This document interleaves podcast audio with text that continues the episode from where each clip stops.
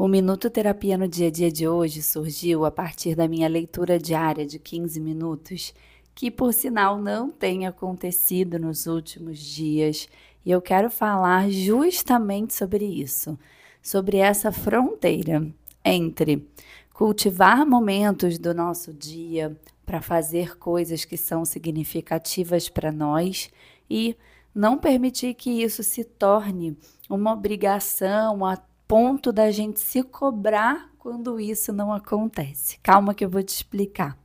Eu falo bastante aqui, também trabalho muito com os meus pacientes na minha prática clínica sobre valores, sobre valores de vida, sobre a gente ter ali consciência de quais são os nossos valores e de cuidar no nosso dia a dia para que a gente consiga ter ações que nos aproximam desses valores e ficarmos atentos também a ações, comportamentos que nos afastam desses valores. O que, que eu estou querendo dizer com isso? Ter momentos, para mim, momentos únicos, quando eu acordo, para cuidar de valores que são importantes para mim, como a espiritualidade, como cultivar a minha intelectualidade, autoconhecimento e ter um momento de tranquilidade que eu estou ali sozinha, tá todo mundo dormindo ainda, a casa totalmente desacelerada, a vida desacelerada, as notificações pausadas, e eu ter esse momento para que eu consiga me conectar comigo e cuidar de coisas que são significativas para mim, como uh, ter os meus momentinhos ali para cuidar da minha espiritualidade, fazer a minha leitura de 15 minutos, tomar o meu café com calma.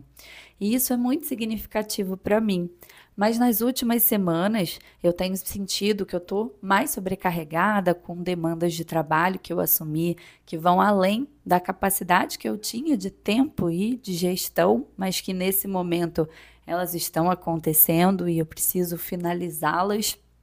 e que eu acabei negligenciando né, essas tarefas, entre aspas, para cuidar dos meus valores. E interessante que, ao mesmo tempo que uh, eu sei da importância disso para minha vida,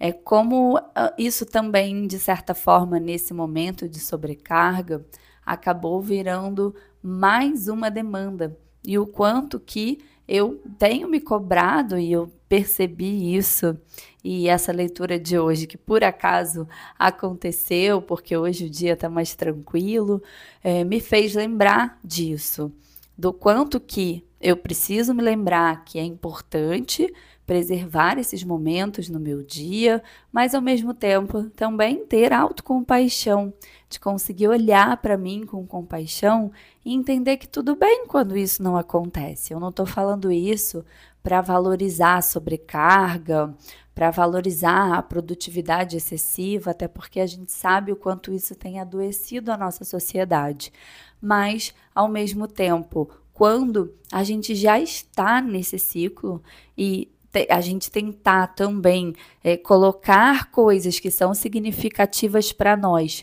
como uma obrigação e se forçar a fazer isso, mesmo estando cansada, mesmo querendo dormir um pouquinho a mais, precisando descansar, que também é importante, né? A gente acaba transformando aquilo que é para ser significativo em algo problemático na nossa vida, colocando as coisas que são importantes para cuidar dos nossos valores como tarefas e obrigações e trazendo ali também uma sensação, um sentimento de culpa, que foi o que rolou por aqui esses dias, por não estar conseguindo fazer isso. E eu percebi que essa culpa ela me ajudou em absolutamente nada, porque ela não fez com que